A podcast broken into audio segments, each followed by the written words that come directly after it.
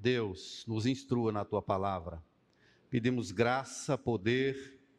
Deus, visita a minha mente com graça em nome do Senhor Jesus. Visite também a mente dos meus irmãos e que nós todos sejamos alimentados pelo teu poder nessa tarde. Em nome de Jesus. Amém. Podem sentar, irmãos. Quando a gente abre o livro de Daniel, no capítulo 1, a gente percebe ali quatro jovens, ou a princípio, um deles, Daniel, resolvendo firmemente, como diz o verso 8, não se contaminar com as finas iguarias do rei.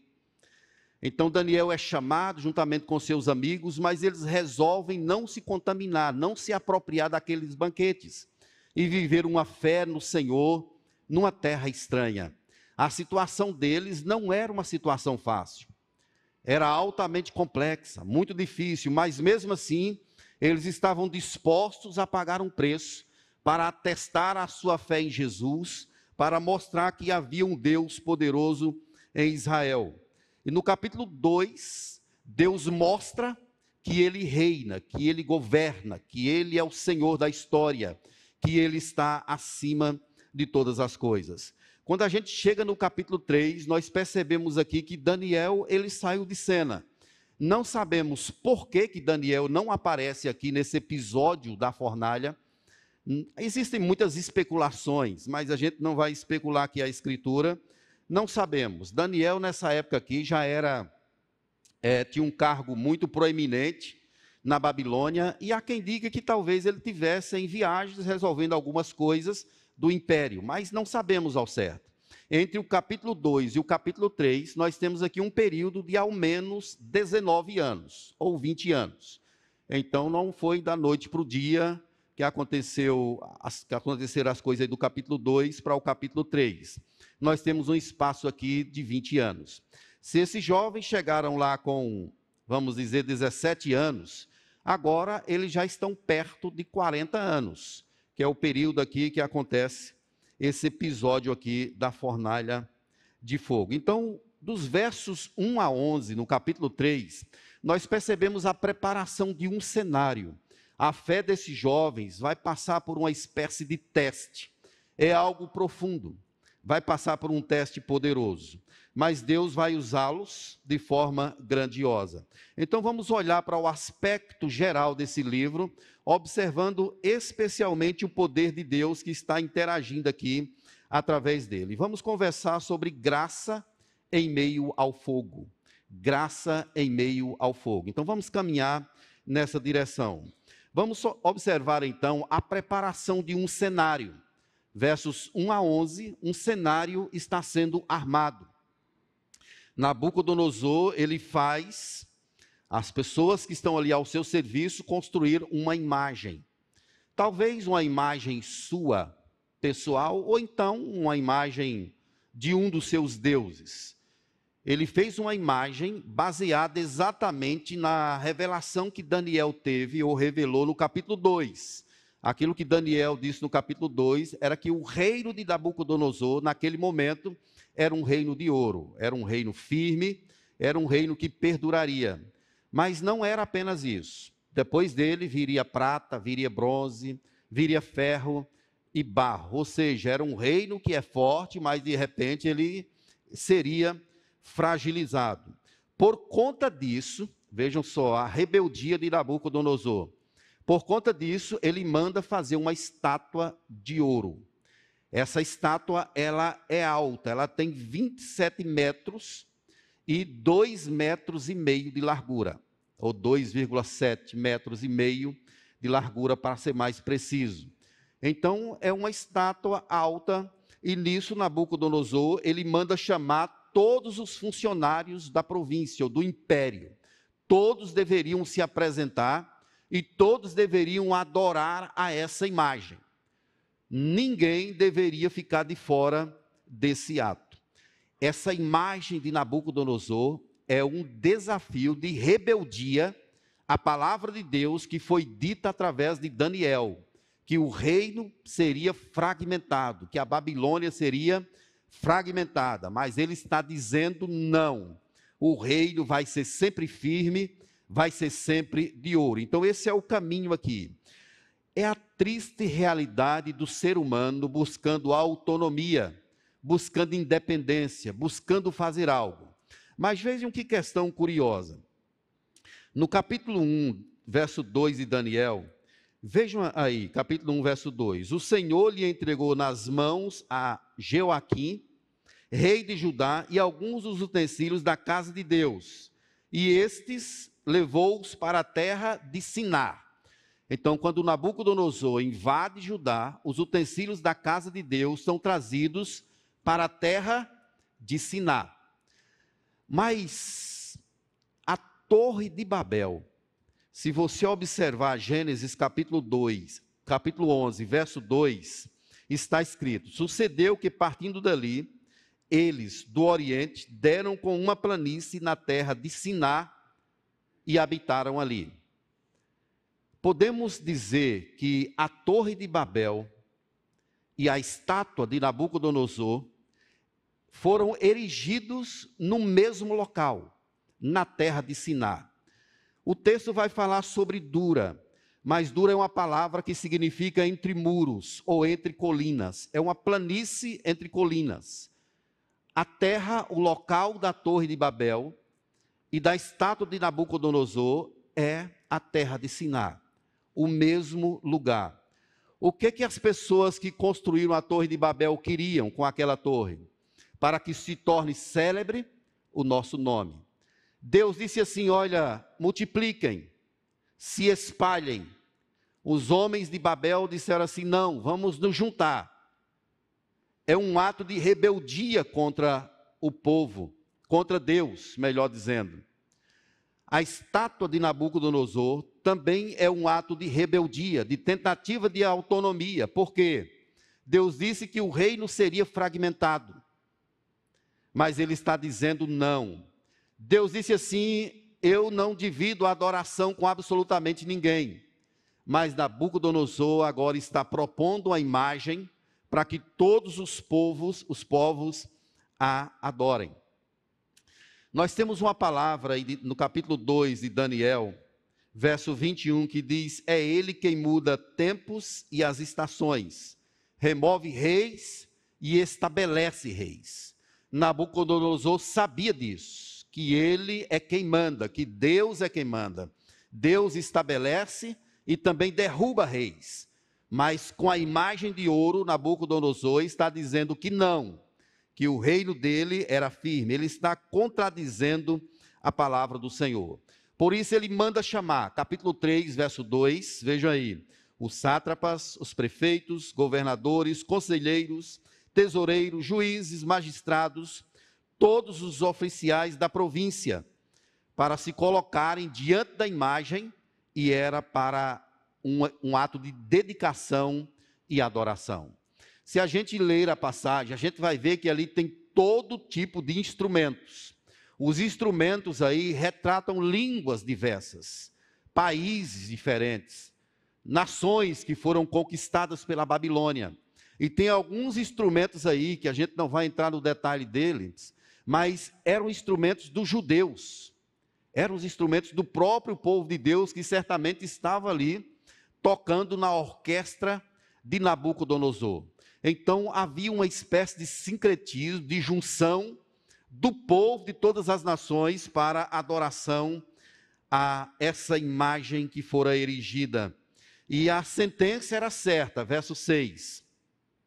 Qualquer que se não prostrar e não adorar, será no mesmo instante lançado na fornalha de fogo ardente. Era uma sentença irreversível qualquer que não se prostrasse seria lançado numa fornalha.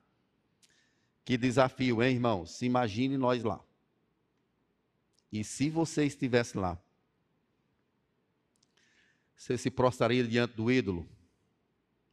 Sei não, viu? Diante dessa palavra tão incisiva, ameaçadora, é exatamente que os ídolos que nós carregamos fazem conosco ele manda você se prostrar.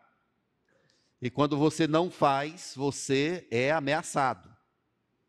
Você é ameaçado. É subjugado. Existe uma fornalha sempre acesa para aqueles que não se prostram.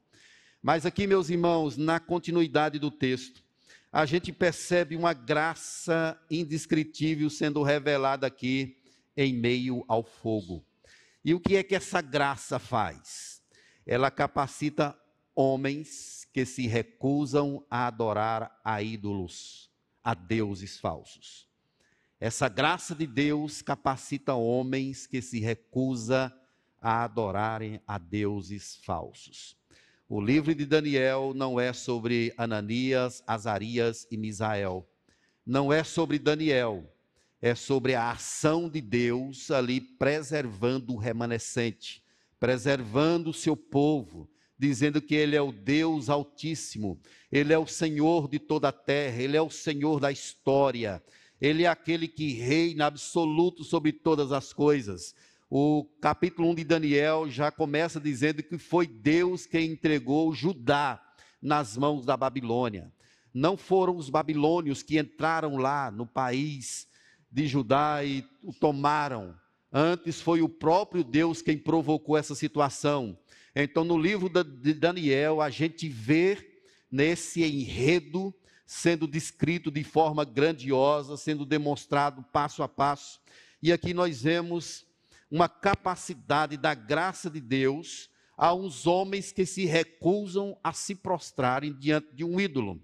E aqui, meus irmãos, quando a música tocou, todos, imagine aí, a multidão, naquela planície de Siná. Uma multidão enorme, vindo de todos os lugares. Isso é retratado em histórias. Nós ouvimos isso quando crianças, muito.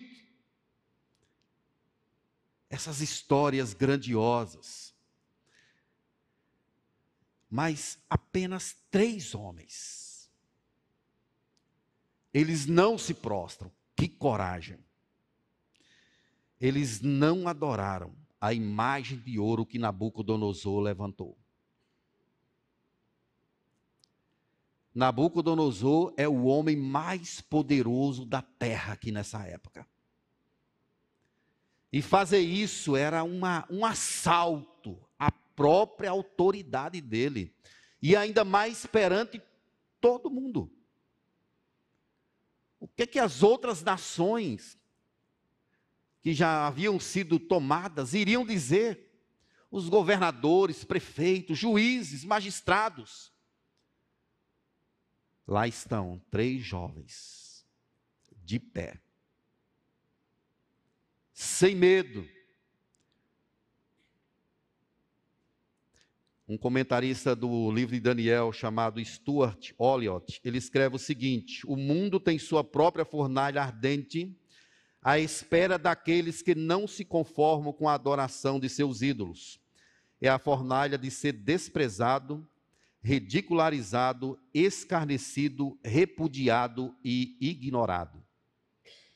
O mundo tem a sua própria fornalha quando você não é capaz de se prostrar diante do ídolo. Quando você diz não, resolva ser diferente para você ver o que, que acontece. Há uma fornalha esperando você.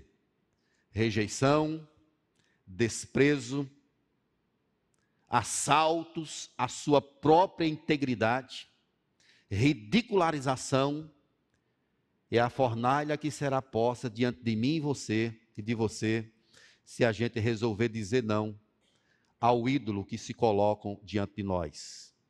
Pense nas faculdades, nas escolas, nos meios sociais, nas muitas ideologias que se levantam no mundo, quer políticas, quer ideologia de gênero, ou outras mais. Se você não se rende, não se prostra, você pode ser ridicularizado. Se você resolver fazer diferença, ser diferente. Você pode ser colocado numa situação de desprezo. Imagine um jovem com 20 anos que diz aos seus colegas que ainda é virgem na faculdade. As pessoas riem dele. brincam com ele. Imagine um jovem dizer que crê na Bíblia como sendo a palavra de Deus, que crê num Deus que criou os céus e a terra. Essa pessoa vai ser ridicularizada, vai ser desprezada por causa dessa afirmação. O que está em jogo aqui, meus irmãos, para Ananias, Azarias e Misael, não é outra coisa senão a quem eles iriam obedecer: a Deus ou a Nabucodonosor? Iriam obedecer ao Deus, Criador dos céus e da terra, ou iriam obedecer a Nabucodonosor? A situação não era uma situação simples como eu disse anteriormente, estava perante todo o povo uma ameaça, uma fornalha de fogo sobre moda acesa. Esses jovens, ou esses homens, eles foram acusados de duas coisas. Primeiro, de ingratidão, verso 12. Os homens que tu constituíste sobre os negócios da província da Babilônia. Olha só, você deu emprego a eles e olhe o que eles estão fazendo contigo. Eles são ingratos. E a outra acusação foi de uma ofensa direta. Não fizeram caso de ti, e a teus deuses não servem. Ou seja, eles são ingratos e estão te ofendendo. Você deu emprego para eles, você abriu a porta para eles. E olha aí o que eles estão fazendo com você. Você fez uma imagem e eles não se importam com ela. Não se importam contigo para veja lá com a imagem. Nabucodonosor ainda resolve dar uma segunda chance, verso 14. É verdade isso? Que não servis a meus deuses e nem adorais a imagem de ouro que levantei? É verdade isso? Que situação difícil, meus irmãos. Vejam só o que ele diz no verso 15: Estais dispostos, quando ouvirdes o som, prostrai-vos e adorai a imagem que fiz, senão sereis lançado na fornalha de fogo. A ameaça era coletiva, mas agora é pontual. É para os três. Prostrem-se quando vocês ouvirem, estejais dispostos senão sereis lançados na fornalha de fogo. Meus irmãos, o verso 17 traz uma das imagens mais preciosas na palavra desses moços. Se o nosso Deus, a quem servimos, quer livrar-nos, ele nos livrará da fornalha de fogo ardente e das tuas mãos, ó rei. Se não, pode ficar sabendo que não serviremos a teus deuses, nem adoraremos a imagem de ouro que levantastes. O emprego estava em jogo. Mas não era apenas o emprego, era a vida.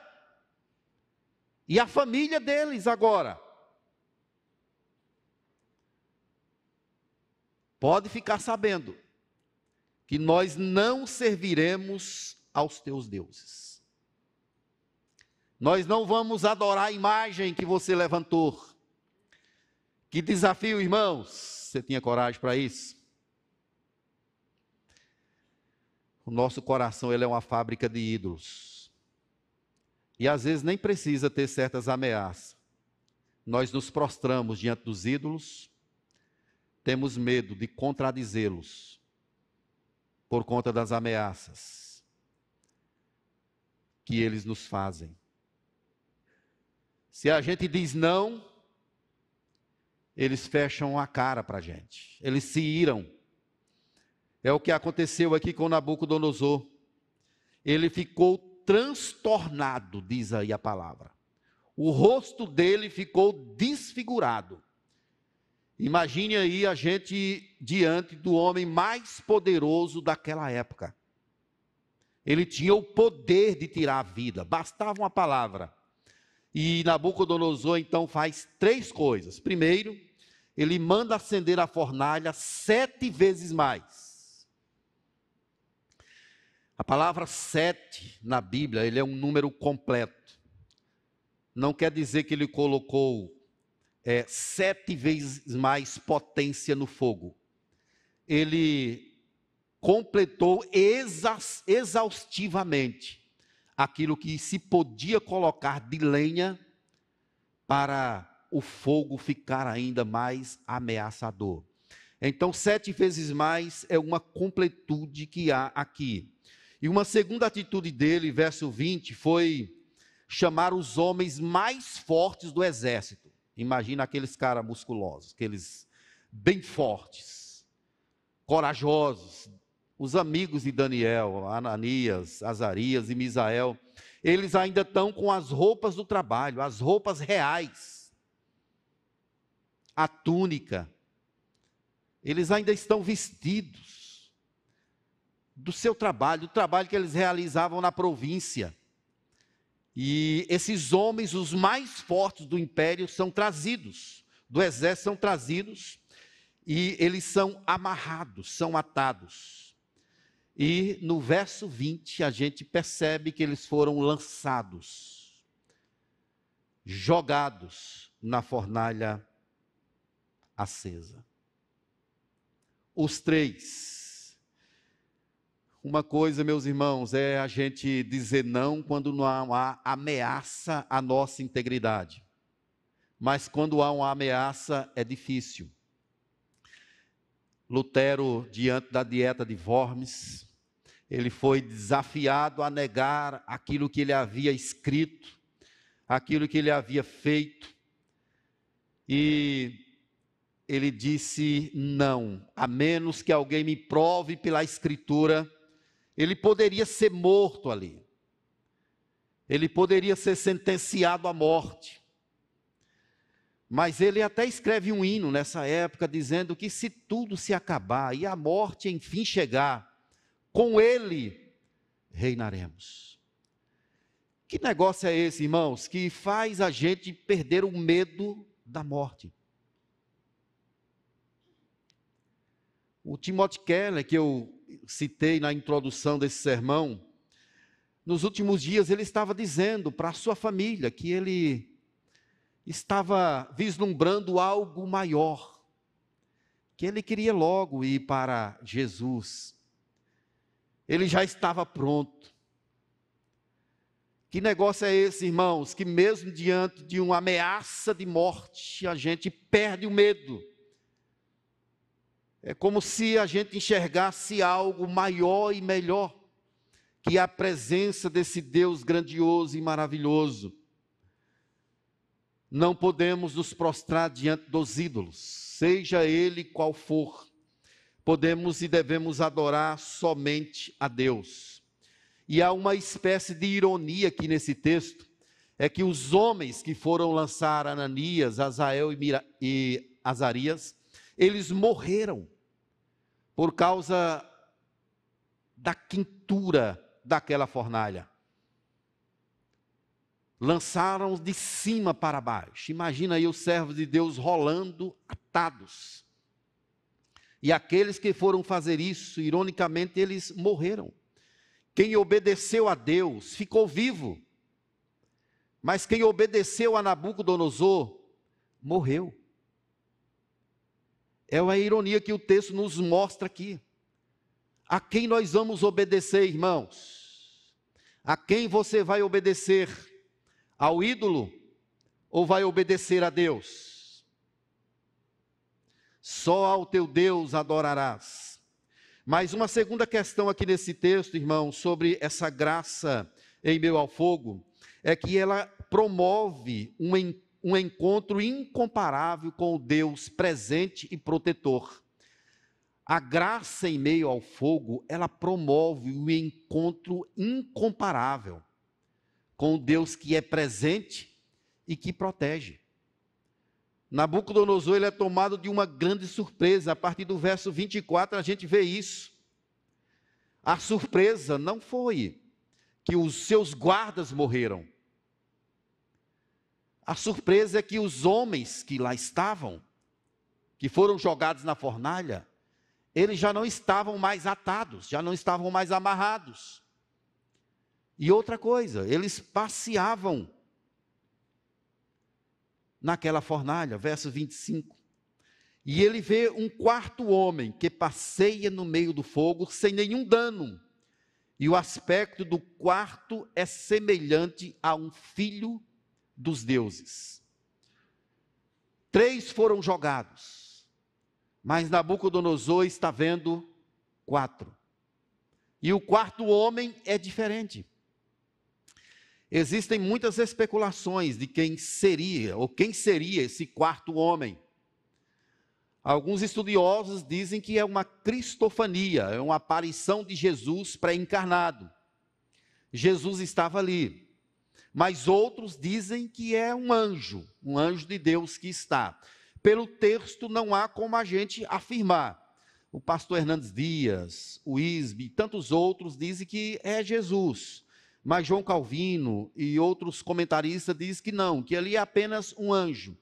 Não vamos entrar nessa discussão, mas apenas dizer assim que há um Deus que se manifesta, que revela, que envia as suas ordens, que resgata o seu povo, que protege o seu povo, que cuida do seu povo, mesmo em meio ao fogo. Então Nabucodonosor, ele vê um quarto homem. E o detalhe, meus irmãos, é que os homens de Deus, eles não tiveram nem as suas roupas chamuscadas, nem cheiro de fumaça tinha no corpo, nas roupas daqueles homens. Esse é o Deus poderoso, irmãos, a quem nós servimos. E aqui nós temos uma palavra de Isaías 43, verso 2, que diz assim: Quando passares pelas águas, eu serei contigo. Quando pelos rios, eles não te submergirão. Quando passares pelo fogo, não te queimarás, nem a chama arderá em ti. Parece que é algo que cumpre literalmente na vida desses homens.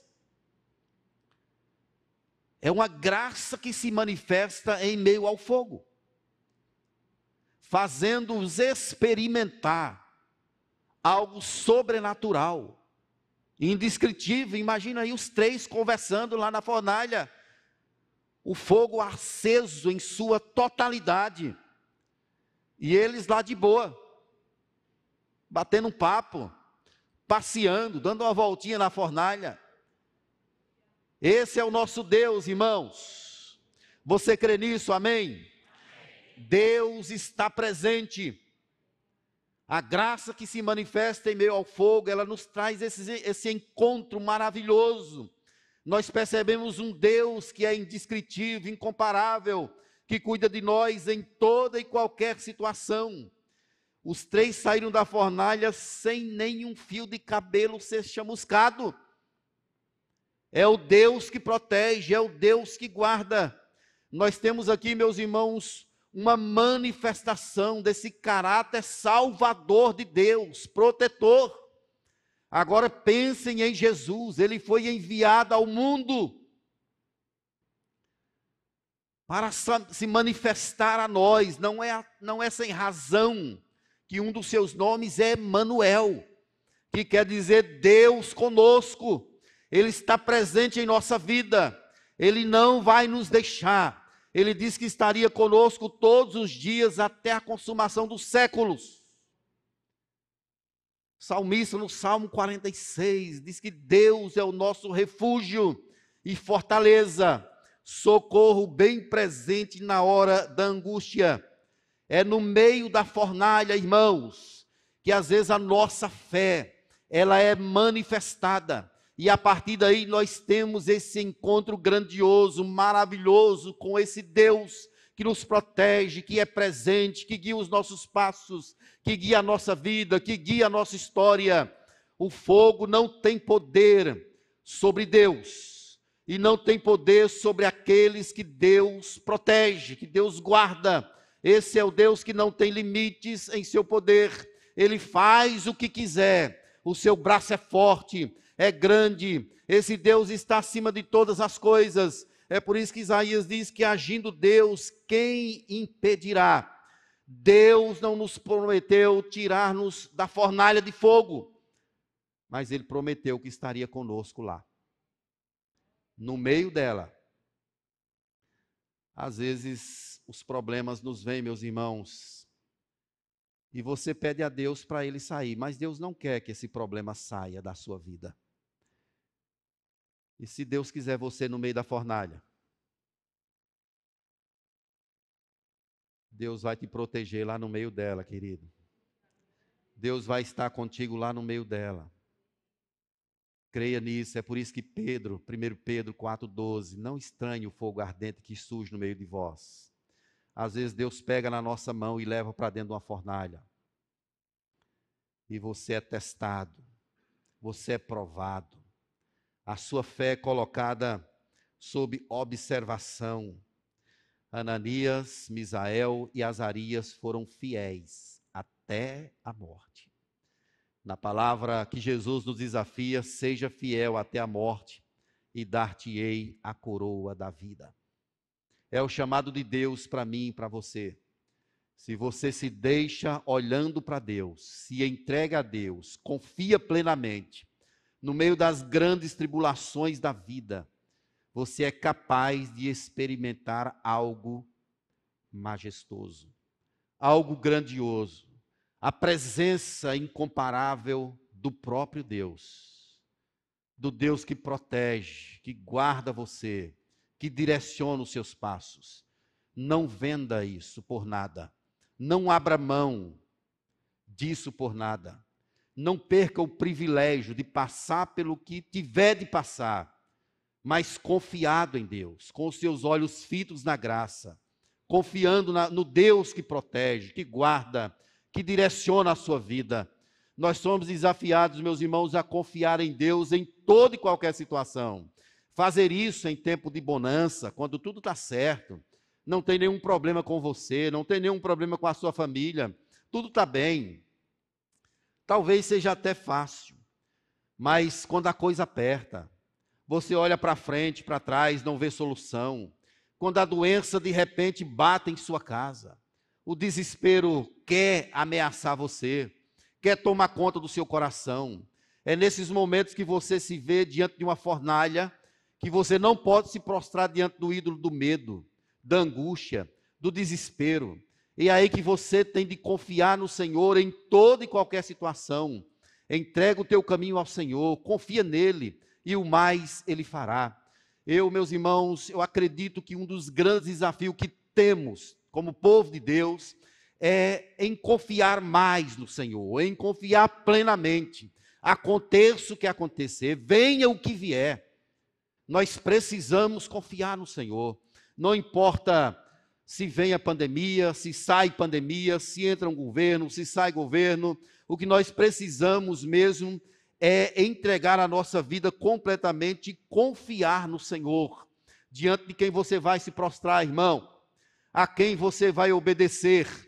Ao Deus dos céus ou à estátua de Nabucodonosor? Olhe que ela é erigida na sua vida, no seu caminho, constantemente.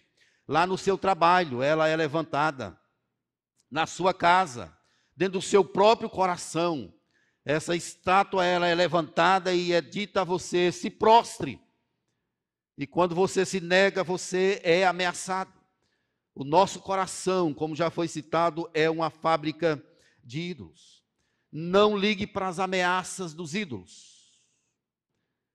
Foque os seus olhos em Deus. Aconteça o que acontecer, marche proclame as grandezas do Senhor na sua vida em toda e qualquer situação. Não tenha medo, Deus vai cuidar de você. O crente não pode ter desespero. Nós podemos até chorar em determinados momentos da nossa vida. Podemos nos entristecer porque somos humanos.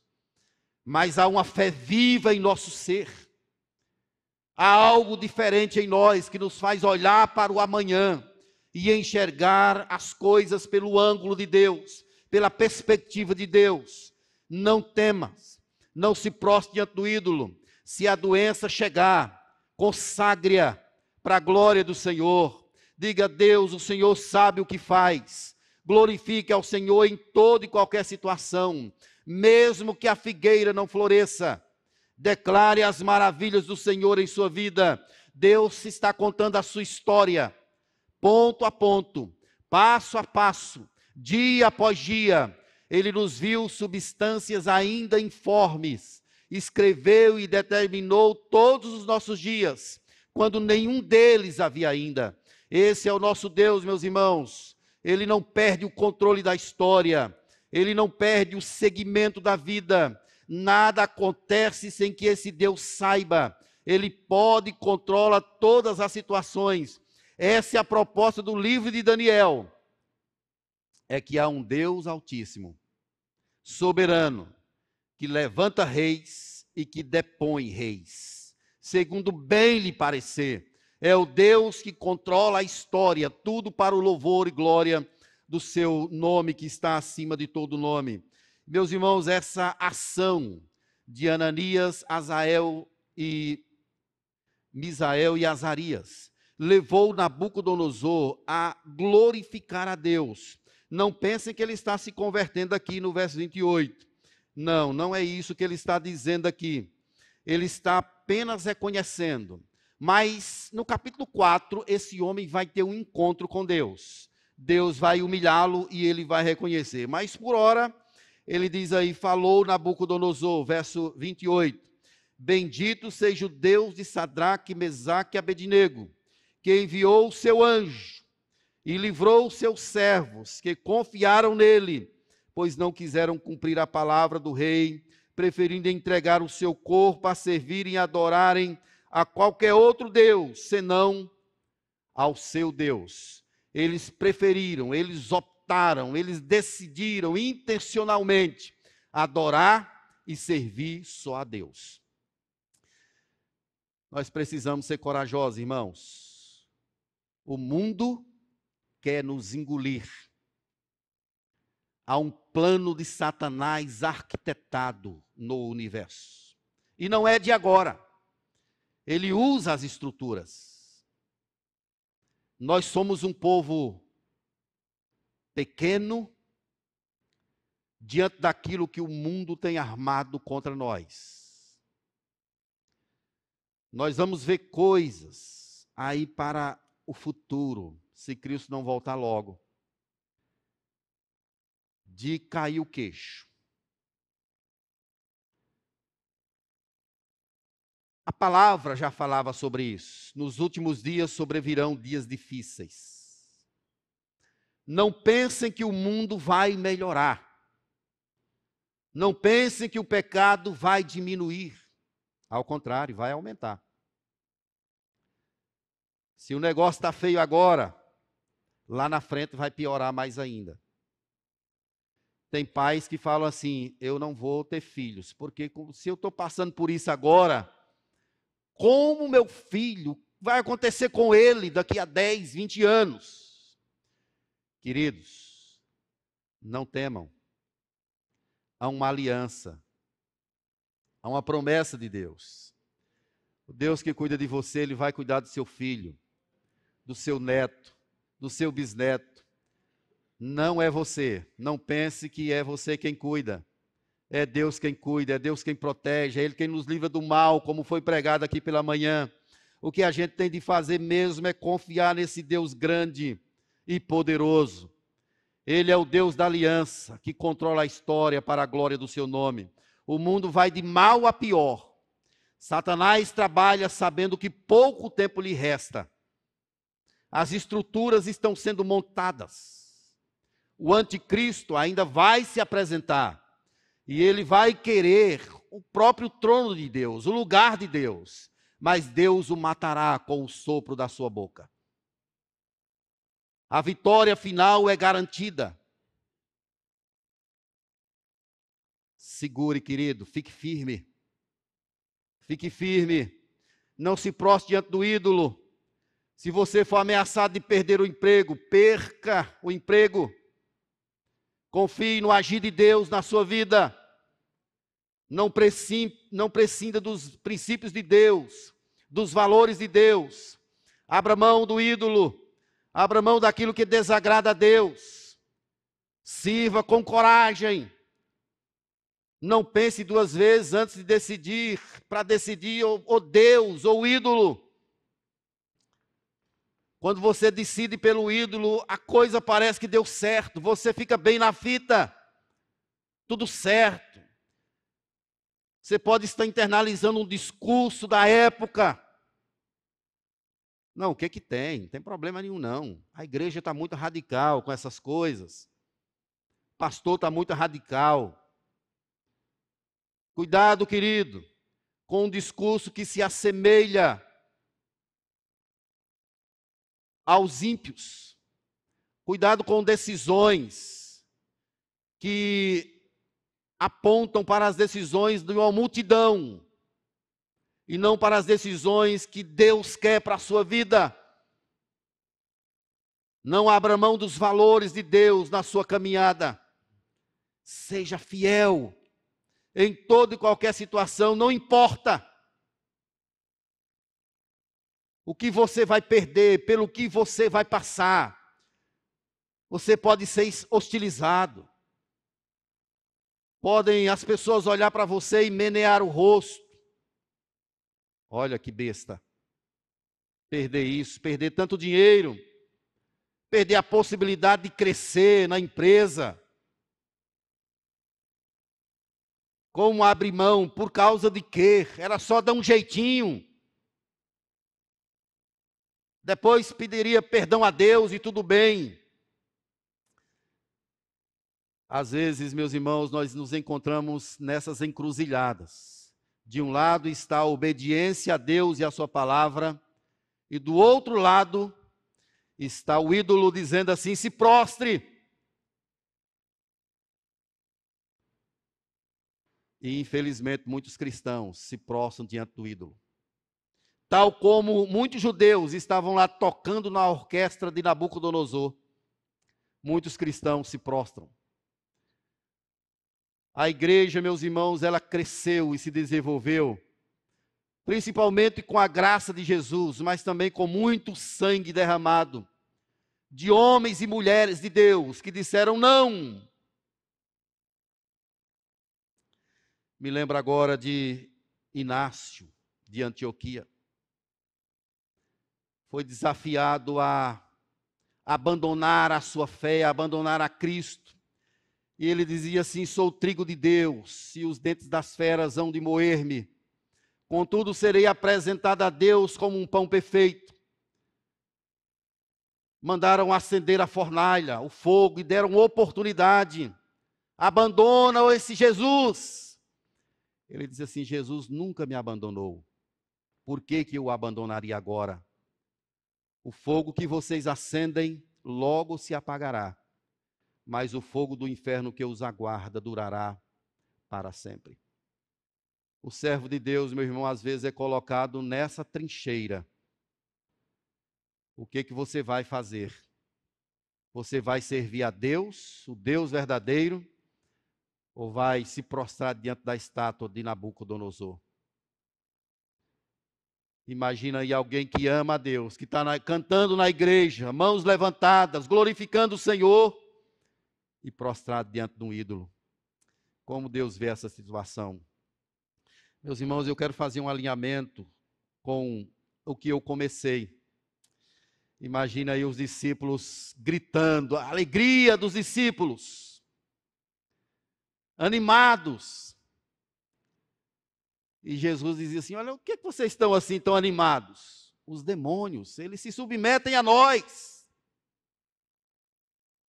Que bom! Não fiquem maravilhados com isso.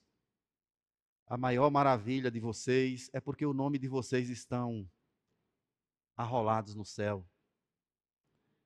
Essa tem de ser a maravilha. Por isso vocês têm de se maravilhar. Porque os nomes de vocês estão arrolados lá na presença do Pai. Isso tem de ser a nossa maior alegria, irmãos. Não percamos de vista isso. Os nossos nomes estão arrolados nos céus. Vamos passar pelo que tivermos de passar aqui na terra, mas vamos declarar a nossa confiança em Deus em toda e em qualquer situação. Amém? Vamos declarar que amamos a Deus, que confiamos nele e aqui eu quero trazer algumas considerações para a gente concluir A primeira delas é que diante de um ídolo nós temos dois caminhos: sim ou não. O sim nos leva a ser como todos, e o não nos leva para uma fornalha. Mas é exatamente o chamado de Deus para a minha vida e para a sua vida. Diga não aos ídolos e sirva somente a Deus e todo o seu coração. Uma segunda consideração é o que você prefere? Fora da fornalha com Nabucodonosor ou dentro da fornalha com Jesus? Vamos entrar na fornalha? Amém? Se a gente tiver de entrar na fornalha, vamos entrar, porque Jesus está presente. Ele nos prometeu ele nos prometeu que cuidaria da gente em toda e qualquer situação. Ele diz que não nos abandonaria e nós precisamos confiar nisso. Você prefere Nabucodonosor e o emprego fora da fornalha ou prefere dentro da fornalha estando com Jesus? Por fim, meus irmãos, Babel e o ídolo de Nabucodonosor tentaram reunir povos, línguas e nações em um ato de adoração e falharam, porque o próprio Deus interveio e destruiu tudo. O único que consegue reunir povos, línguas e nações para proclamar as maravilhas de Deus se chama Jesus Cristo de Nazaré.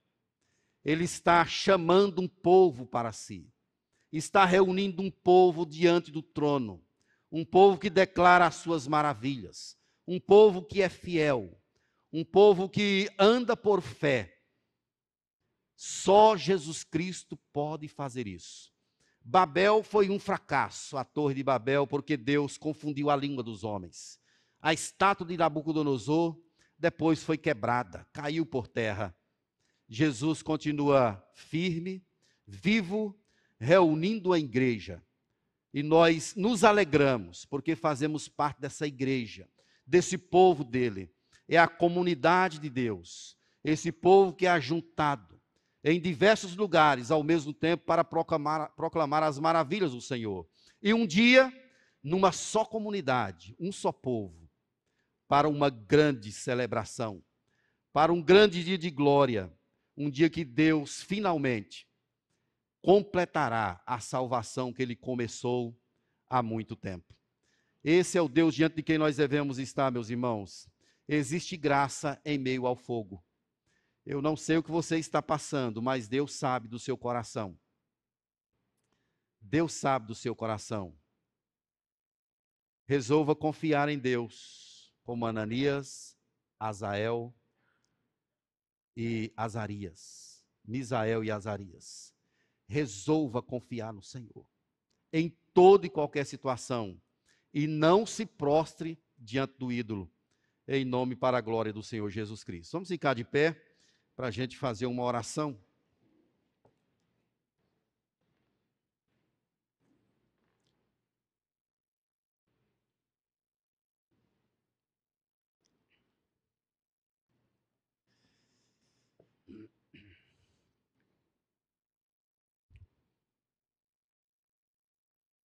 Eu quero orar pela sua vida. O ídolo não é apenas uma estátua. O ídolo pode ser o dinheiro, pode ser a sua família, pode ser o seu cônjuge, pode ser a igreja. O ídolo pode ser um filho, pode ser o seu trabalho. Tudo que se interpõe no caminho da adoração será quebrado por Deus se Deus tem propósito na sua vida, Ele vai quebrar o ídolo. E eu quero chamar você agora para a gente dizer que amamos a Deus somente a Ele, que nós só nos prostramos diante dEle, que Ele é o nosso Deus, que Ele é o Senhor da nossa vida. Abra mão daquilo que está posto no caminho da adoração ao Senhor se tem alguma coisa que você ama mais do que a Deus, Se tem alguma coisa que fica chateado quando você está servindo a Deus, está buscando ao Senhor, esse negócio está rivalizando com Deus. Decida intencionalmente que adorará somente a Deus de todo o seu coração. Se um dia algum ídolo for levantado diante de você, seja no trabalho, na família, na igreja, diga em alto e bom som que louvará só a Deus. Vamos orar? Vamos dar as mãos uns aos outros para a gente fazer essa oração?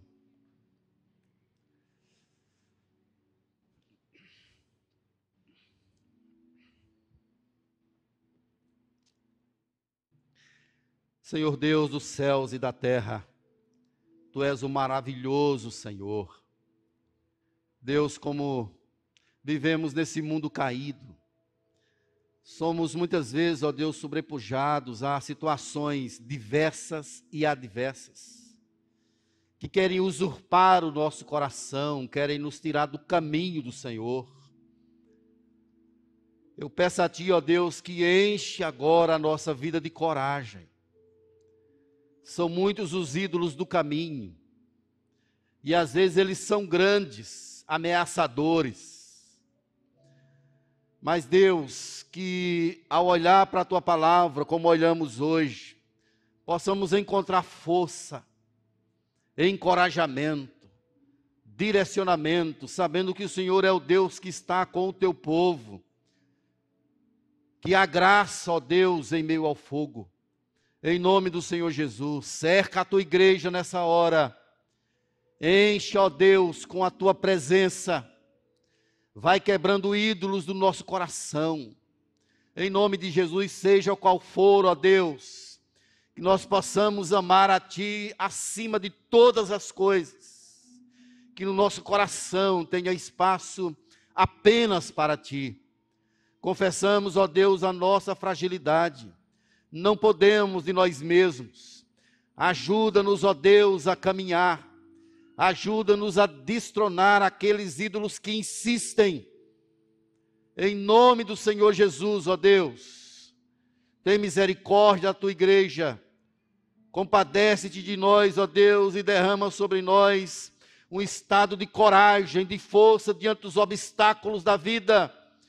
Nos faz crer na tua presença em nome do Senhor Jesus, não permita-nos ir, ó Deus, com a multidão.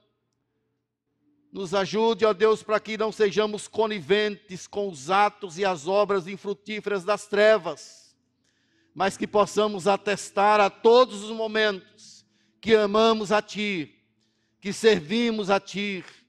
Deus, e se algum dia estivermos diante de um ídolo grande, seja lá qual for, que nós sejamos fiéis até a morte sabendo que o Senhor nos dará a coroa da vida.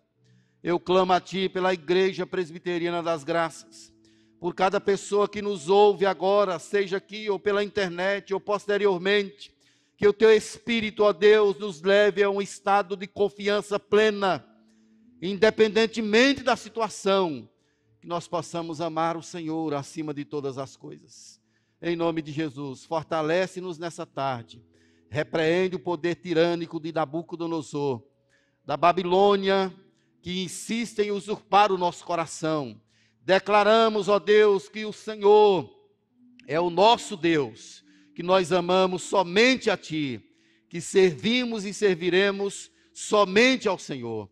É isso que queremos e pedimos ao Senhor a Tua bênção, tudo para a glória do Teu nome, em nome de Jesus. Amém. E agora, queridos, que a doce paz de Jesus Cristo, o amor incomensurável de Deus, o nosso Pai eterno, e que a glória do Espírito Santo repouse sobre nós, Igreja de Deus espalhada por toda a terra, agora e para sempre. Amém.